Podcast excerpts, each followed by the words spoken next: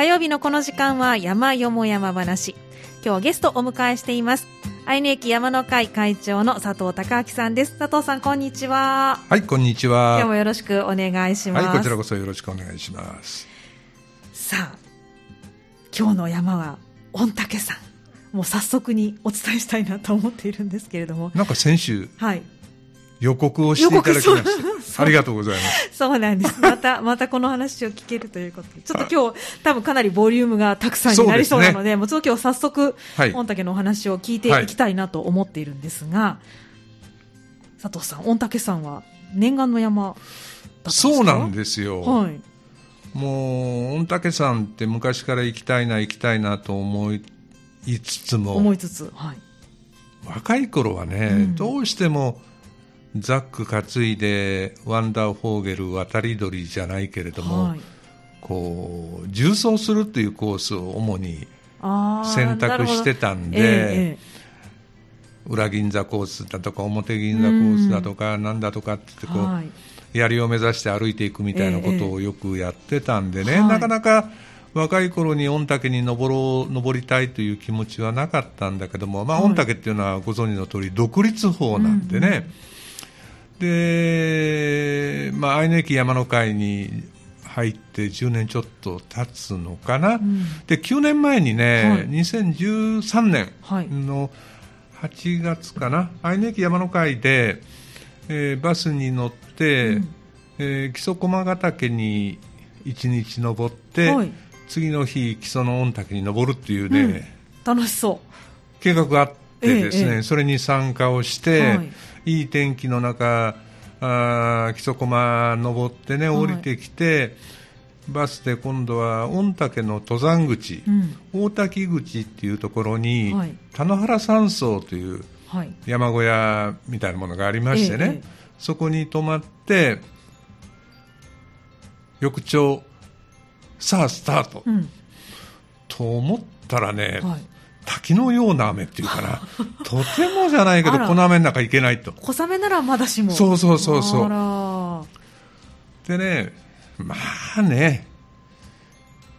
またこんな御嶽って比較的近いんで、関西から見たらね、ね。はい、だからまあいつでも行けるわと思って、うんうん、2013年8月は、はい、そこはもう登頂は断念して、うん中山道の馬込だか妻籠だか、なんかあの辺りを散策をして帰って、うん、さあ行こうと思ったら、もう皆さんもう忘れることができない2014年の9月27日、そうですね。ね、2014年ですか。2014年9月。もう8年経つんですね。8年ですね。戦後最悪の、うん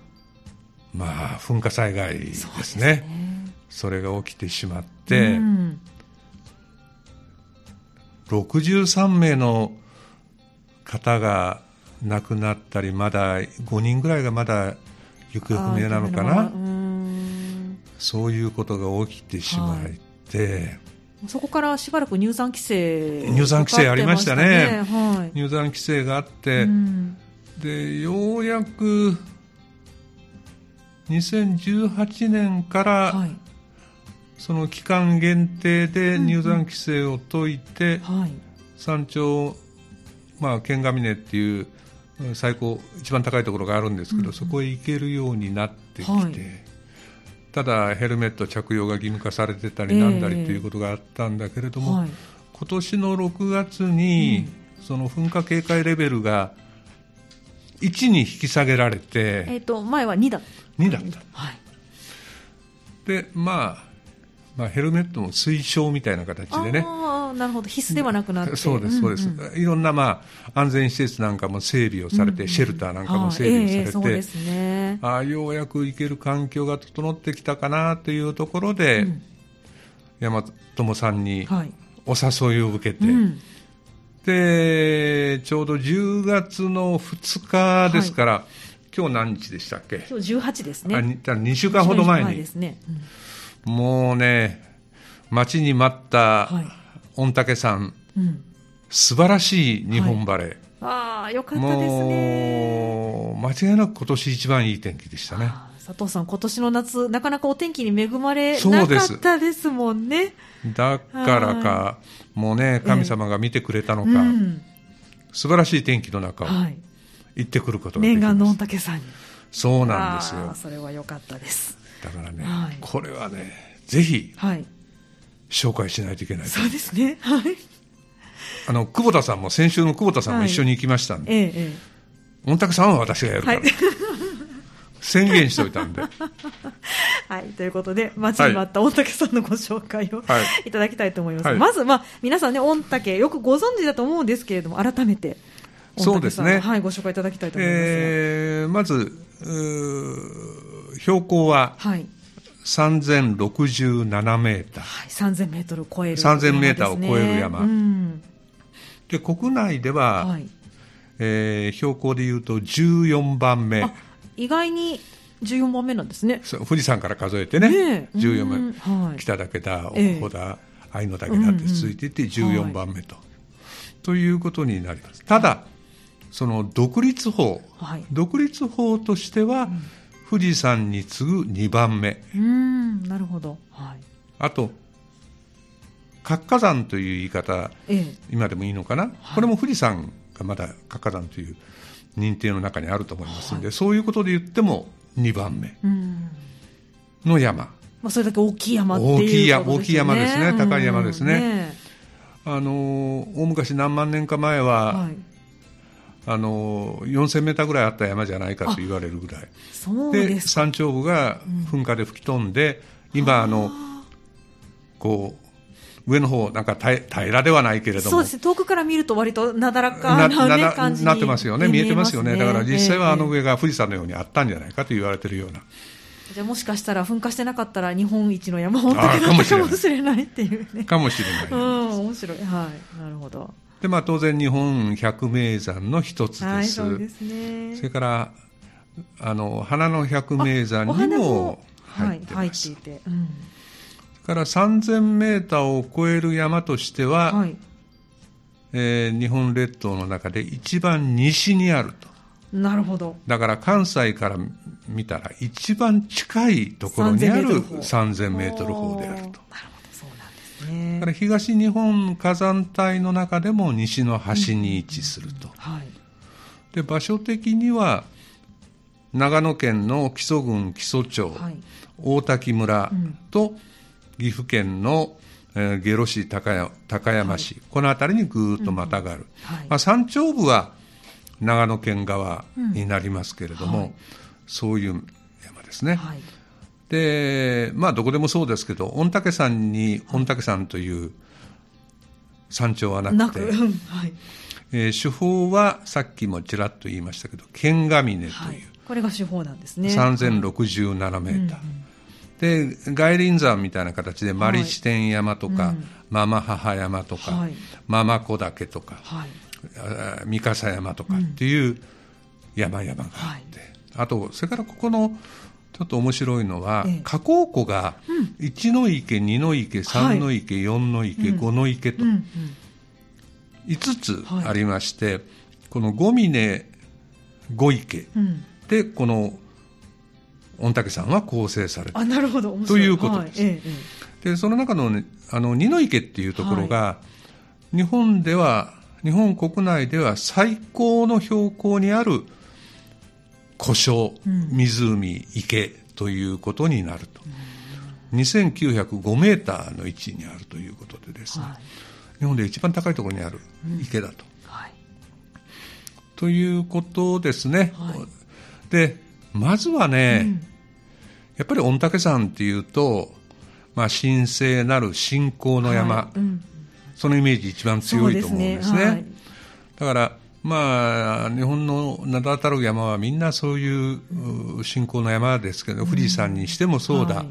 立山だとか、白山だとか、ええ、その辺と並び称されるような信仰の山ですよと。で、まあ、ここは御嶽峡っていうのかな。御嶽峡、うん、はい。で、山頂に御嶽神社の奥宮っていうの、奥社がありますと。はい。ということで、昔から、その、この地方、全国的にかもわからないけども、はい、えー、親しまれて、木曽の御嶽さんという、うん、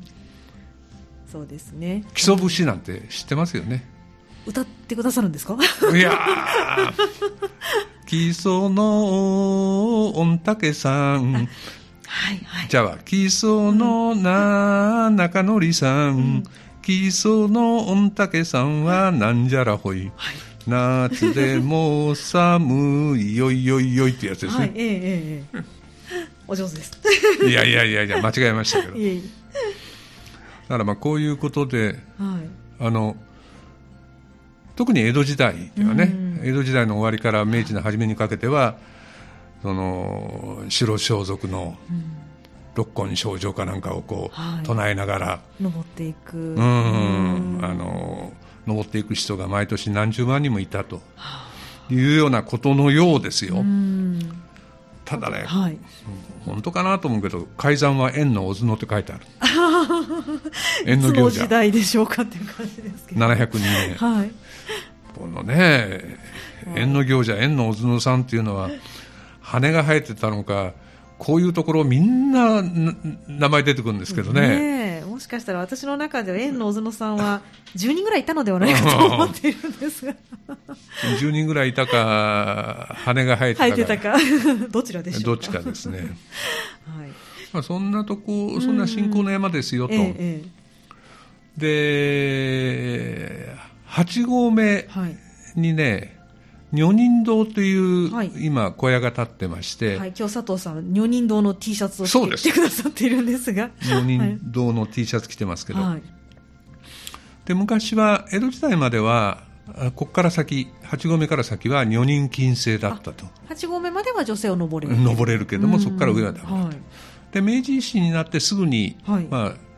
あの日本では一番早かったみたいですけどその女人禁制を解いたのが、へえなかなか先進的なそうですね。山ですよね、うん、そうなったようです、はい、でね、まあ、今回も一番メインの黒沢ルートっていうのを登ったんですけれども、はいまあその信仰の山ということを強く感じさせさせるような、うんまあ、神道だから仏像とは言わないんだろうな。いろんな像だとか、えーはい、火だとか、うん、もうずっとあります。あもう道々にずっと。道々にあります、まあ、かなりある程度はまとまってますけどね、えー、で特にね霊人碑ってあの霊に神の碑ですね、はい、あの自然石にこういろんな字だとかこう刻まれたような碑が、えーえー、たくさんあるなと思って後で調べたら、はい、5000ぐらいその黒沢ルートにもあるらしいです。その黒沢ルートだけでポスそうですそうです、あ、そうですか、まあ、一般的なルートはね、ええ、その黒沢ルートっていうのと大滝ルートっていうの2つなんですね、うんうんはいえ。で黒沢ルートっていうのは革命さんという行者さんが江戸時代に開いた道、うんはい、で大滝ルートは、ね、前官さんやったかな。やっぱりなんかその行者さんが開いた道という、うん、一般的なそういうこうえー、東拝ルートというのか参拝ルートは2つですね。はい。はい、ということ。あとね、うん、これいつも定番になってる、なぜ御嶽山っていうの、はい、っていう名前の由来なんですけれども、こういうやっぱ信仰の山っていうのは、日本全国にいっぱいあって、うん、その山っていうのはこの御嶽という、はい名前で呼ばれ呼ばれてる山がいっぱいありますよね。そうですね。割とまあ字も違ったりもするしますけれども、うん、御嶽っていうの多いような印象がありますね。あのーうん、この近く滝連山にも御嶽ってありますよね。あ、ね。ええ、あれもこの御嶽と同じ字を書いたり。うん岳という字を今の簡略化した岳を書いたり。山岳の岳でみというのは数字の3を書いたり、うん、ああれも全部みんな同じ同じですね、ね、日本全国例えばあの関東の方にもありますし、はい、まあ、そういうふうな山の一つなんだけれども、うんええ、その御嶽の中でも一番格式の高い王様の御嶽だと、はい、王の御嶽ということで、うんはい、王様の御嶽と書いて、御御嶽って言ってたらしいんです、ここを。はい、御御嶽って呼んでたのが、いつの日か実が抜けて御嶽になった。なったというふうに書かれてました。はい、で日本全国に御嶽はたくさんあるけども、うん、この御嶽を御嶽というものはここしかないと。まさに王ですね、うん、そうなんです。でねついでに言うとね、はい、御嶽の中で金の御嶽これもまあ金の御嶽、うん、あの金金銀銅の金ですね、はい、金の御嶽は、うん、今何になってるかというと金峰山なんです。金峰山って関東のあっちの方にありますよね、はい、日本百名山に、はい、ということらしいですよへえそうなんです、ね、だから昔から山は富士、うん、岳は御嶽というような言葉があるということで、まああの独立法ですので、うん、いずれにしても日本を代表する富士山と並び称されるような独立法です。ということになりますね。でまあ、これが信仰の山ということですね、うん、それから、あとその忘れてはならないのは、うん、2014年 8, が8年前の9月27日の大噴火と。うんということで、ね、ちょっともうこれはあの本当非常にショッキングでなんかこう山に登るときに噴火するというイメージが多分ほとんどの人になかったんじゃないかなと思うんですけれども。あのね、うん、調べると、は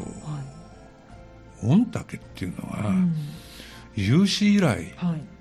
1979年まで、噴火をしたっていう記録は残ってないんですあ意外。あそうなんです、ね、何万年前はもうい。ろいろ別として、だからね1979年っていうから今から43年前になるんですかね、はいええ、までは今そういう言い方なくなりましたけど、うん、旧火山とか死火山という、ね、言い方してましたけれども。位置づけだったらしいです、この御嶽も。だ誰も噴火すると思ってない山ですよね。で1979年にあのー小規模の噴火があって、はい、それから、まあ、これはまだ活火山なんだという認定をされて、うんうんはい、その噴火警戒レベル2だとか1あたりのところにあったようです、何回か噴火もあって、はい、ただ、あんなね、大きな噴火というのは、ちょっと想像し、誰もしてなかった、誰もしてないですね。ですよね。で今回、この放送をするにあたってですね、うん、えー、当時の YouTube なんか何本か見てみたんです。あそうなんですか。はい。さすがにね、うん、ヘルメットかぶってる人なんて誰一人いないですね。そうですよね、うん、誰一人いない。だからみんな皆さんねそのふ飛んできた噴石が頭に当たったりして、亡くなっている方が多いみたいですけども、ええ、まあ、そういう状態だったと。避けるところもほぼないですもんね。ね今はもうもう安全対策、山頂ちょっと直下のところにはシェルターが3つぐらいあったりね、山頂のところにもシェルターがあったり、それから防災のスピーカーみたいなものがあったりとか、だから今でもその入山規制っていうのはされてますから、その噴火口から1キロ以内っていうのは立ち入り禁止されてるし。そうなんですね。それから、うん、あとあの剣ヶ峰まで登れるっていう期間も、はい、7月の何日から10月の12日ですから先週の12日だから何曜日になるのかな？水曜日、かな？水曜日まで。は剣ヶ峰に登れたけれども、ええ、13日からは、はい、えっ、とね9合目あたりまでしか行けない。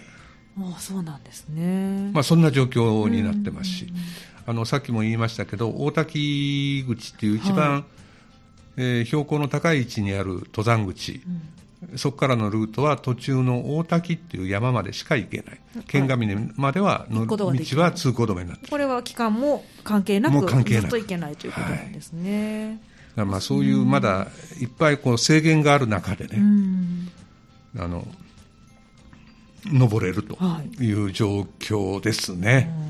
はい、本当登れるって貴重なことなんですね。と思いますね。ね余計に佐藤さんもその9年前に行けなかったプラス今回のこの噴火もあって、はい、考えひとしおだったのではないかなと思いますが。あの山の雰囲気がね、はい、こう信仰の山的な色合いが非常に強いんですよ、はい、途中にさっきも言いましたけど、象だとか火だとかみたいなものがいっぱい並んでたりね、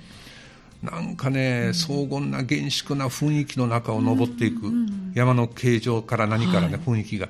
でその上にこう遭難の慰霊碑があったり、シェルターがあったり。なんかね、こう、背筋が伸びるというかね。ん。なんか改めて山に来たなっていう自然をこう実感するような感じですかね。一般的なね、うん、他のアルプス、あ、はい、あの、まあ、御嶽山のアルプスではないかもしれないけど、えー、例えば上高地に行きましたとか、うん、槍ヶ岳登りましたとか、はい、どこ登りましたというね、えー、雰囲気とはね、ちょっと違う。霊山っていう言葉がぴったりですかね。霊山と噴火のこの災害というものがね、こう合わさったようなね、なんか非常に厳粛な厳かな気持ちになってね、登る山ですね。そうですか。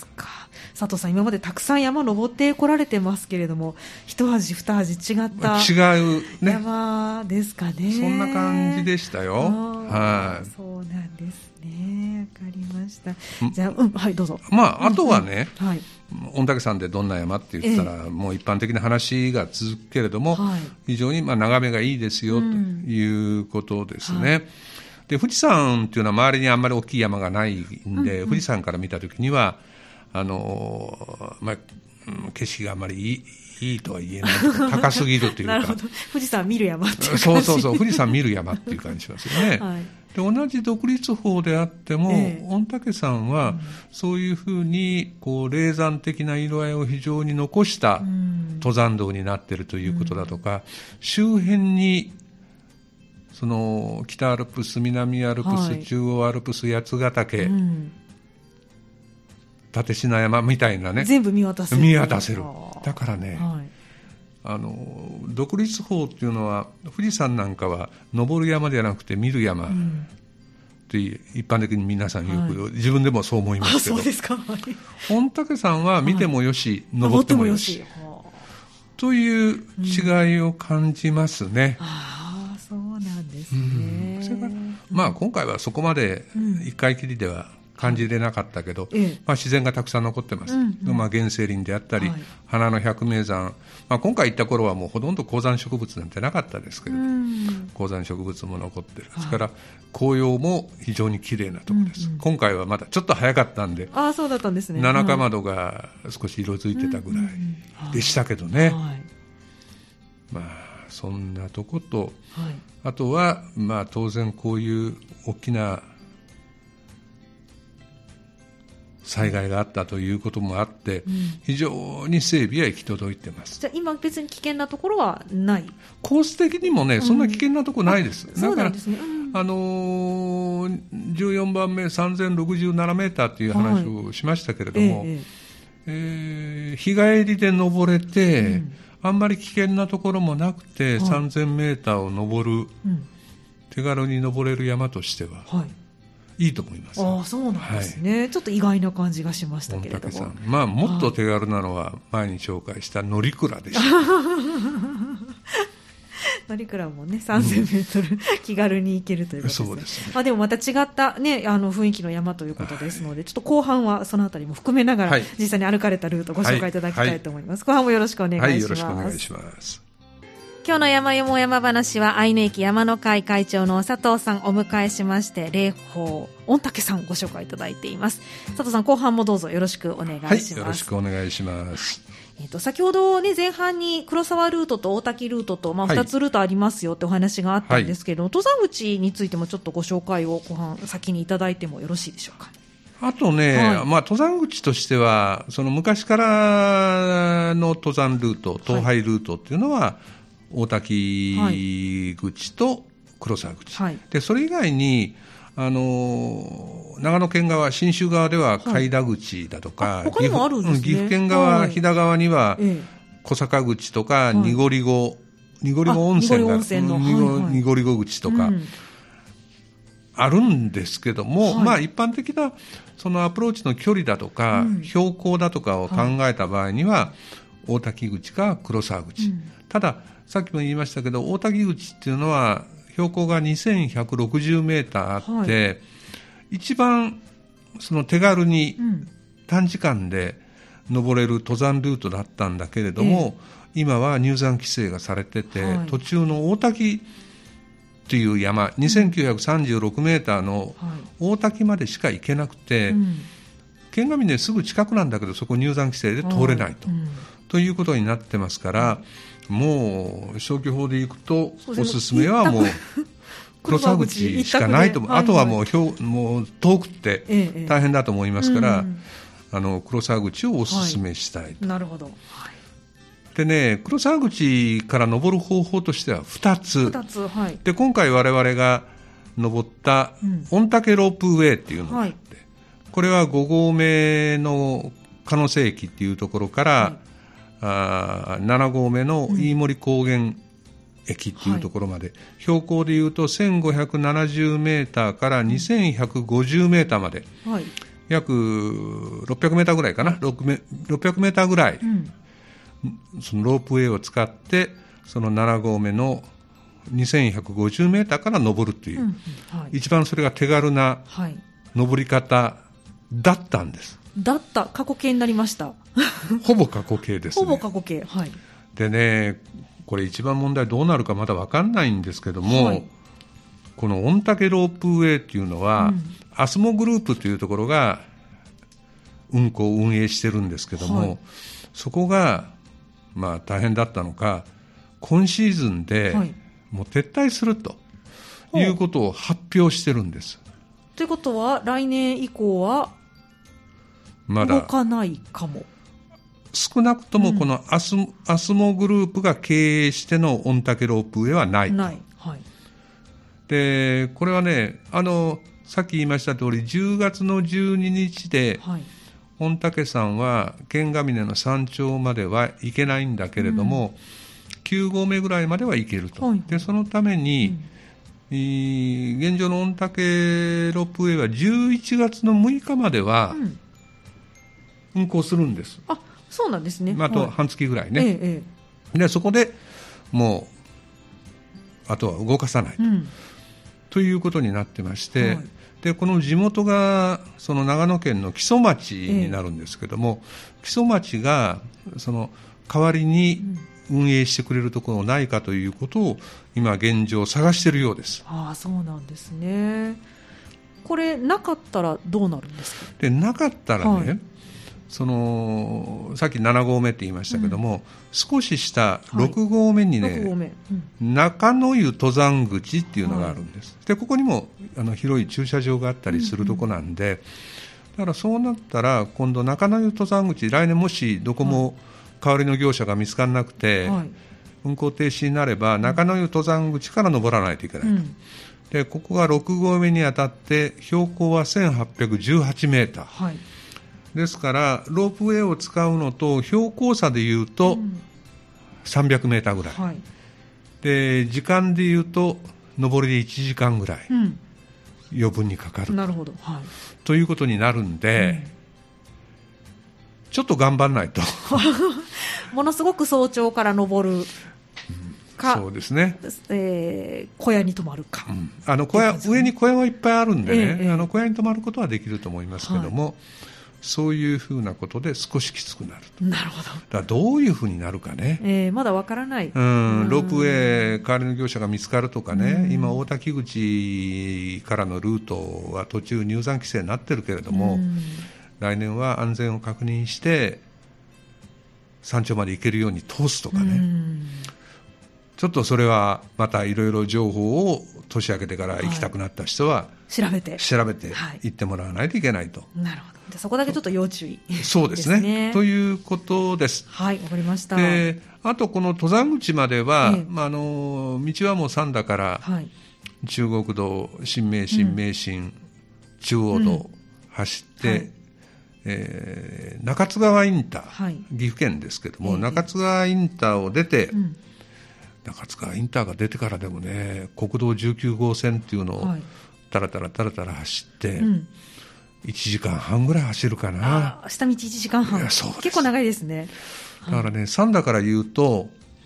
えー、350キロ。はい。時間で言うと5時間ぐらいかかります。うん、だからね、これ中津川インターからの時間の1時間半がね、はい、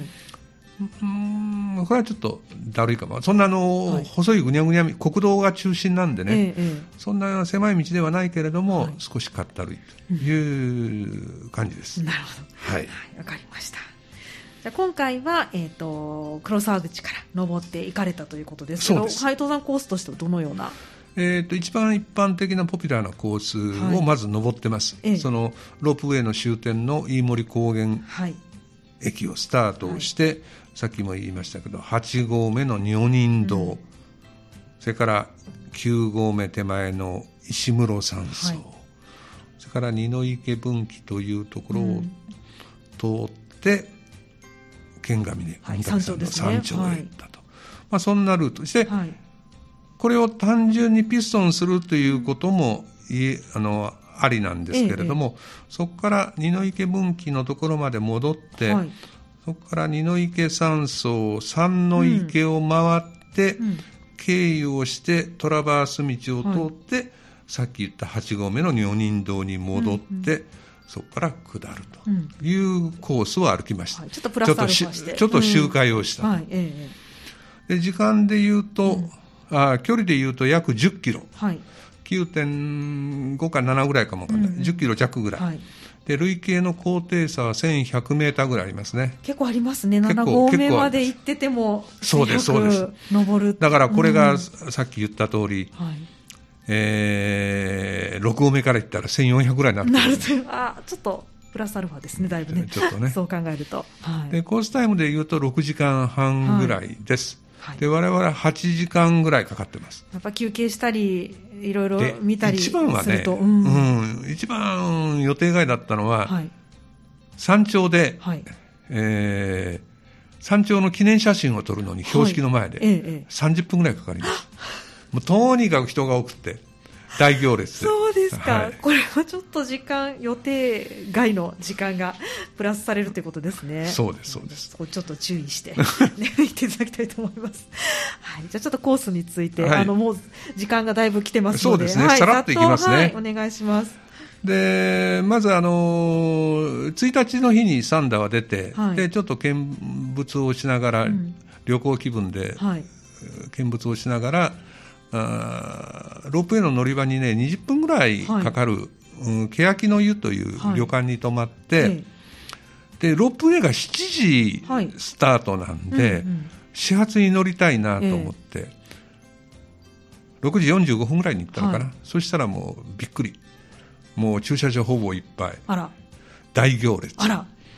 だから始発のロープウェイ、まあ、ロープウェイって言ってもね、あのゴンドラなんで、うん、あのもう次々次々やってくる、うん。うん、はい、だけど7時過ぎには乗りたいと思ってたのが、はい、実際にはここも30分待って、7時35分ぐらいに。そうですか、はい、で15分ぐらいでロープウェイ乗って、はい、スタートできたのが、結局30分遅れで8時ぐらいかな、8時ぐらいにスタートをして、ええでウッドチップが引かれたような歩きやすい道があったり、うん、階段があったりして、はい、まあ歩きやすい道です。よく整備されてるんで、ええはい、であの8合目の日本人通りにす。る、はい、でそこら辺りまではね結構あの紅葉なんかも見れて、うん、あの林の中を進んでいく、うんでその8合目ぐらいから、まあ、森林限界を越えてきて、はい。えー、松帯が少しあってそれから先はもう何も岩場だけというハゲ山になってくるという感じですね。でそこから徐々に岩場を登るような感じで枯れたところを、上り坂も徐々に急になってきたりして、はい、9合目ぐらいまで行って、はい、でそこから最後は少しこう平らになりますけれども、うん、だから3時間20分ぐらいかかって、はい、8時にスタートをして11時20分ぐらいに山頂に着いたと,、ということです、うん、ただね山頂すぐにもう下ろうと思ってたのが山頂の標識の前で写真撮るのに30分ぐらいかかったと、はい、まあ、非常に眺めがいい、ええ、あといろんなシェルターなんかも整備されて、はい、一等三角点なんかもあると、はい、まあ、あの非常に整備をされた、うん、ここ山頂という感じの、はい、こう非常に加工された山頂です、そうですか、あの綺麗になってると思います。その噴火前よりはね。えなるほど。はい。でそこから途中二の池山荘というところまで下って、はい、あの二の池分岐まで下って、うん、そこから二の池山荘の方に向かう。で二の池っていうのは、ええ、さっきも言いましたけど日本最高の標高にある池だという話をしましたけど、はいこれはね噴石が溜まったのか、はい、火山灰に埋まったような形で、ほとんど一の池もそうなんですけど、二の池もほとんど水がない感じですね。だからね、こう雰囲気としてはね、草木が生えてない。それからその火山灰噴石みたいなもので池が埋まってる、感じから言ったらね行ったことないけど、月か火星に行ったみたいな、えー、そうなんですか。はあ不思議な光景。不思議な光景です、えー、はい、面白いですね、はい。まあ、そんなところを抜けて、うん。途中でその山荘の先で昼飯食ったりして、はいうん、あと西の河原なんていうところもあってですね。ああそうですか。で本当はそのマリシテン山っていうところも行きたかったんですけれども、ええ時間的にそのロープウェイ乗るのに30分ロスしたり山頂で写真撮るのに30分ロスしたりして、はいね、そこだけでも1時間ロスしてますもんね。で最終のロープウェイが4時半なんで、うん、もしこれに遅れたら歩いて下らないといけない、ということになるんで、えもう摩利支天山は諦めて、はい、そこからその迂回路はその経周回路はそのまま行った、はい、コースは予定通り行ったんですけど、ええ、摩利支天山だけは諦めて、はい、で山の池に下って、うんうん。で山の池っていうのが非常にコバルトブルーのねもう水を水をいっぱいね蓄えて綺麗な、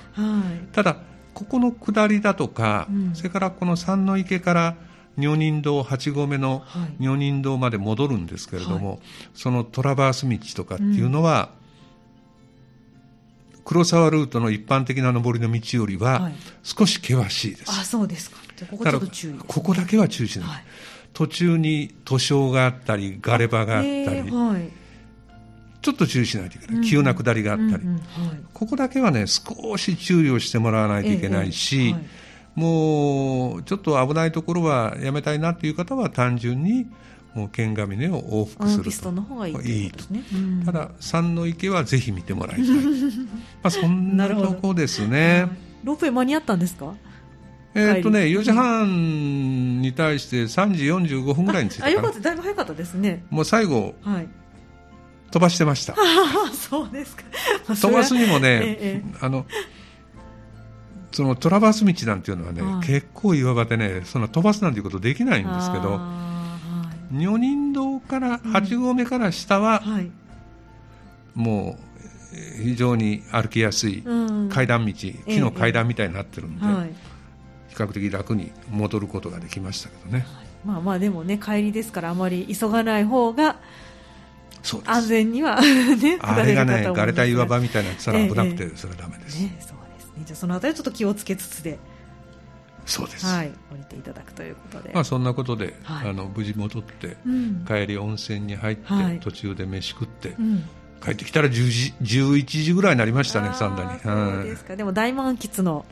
御嶽さんだったんですね、まあ、最高の天気に恵まれてね、念願の木曽御嶽さんで、はい、うん思い出に残る山になりましたね。よかったです。はい、はいその写真もまたいただいてますのでね、はい、ブログでご紹介したいと思います。はい。ということで、今日の山よも山話は、愛媛駅山の会会長の佐藤孝明さんをお迎えしまして、えー、新興の山、御嶽さんをご紹介いただきました。佐藤さんどうもありがとうございました。はい、ありがとうございました。以上、山よも山話のコーナーでした。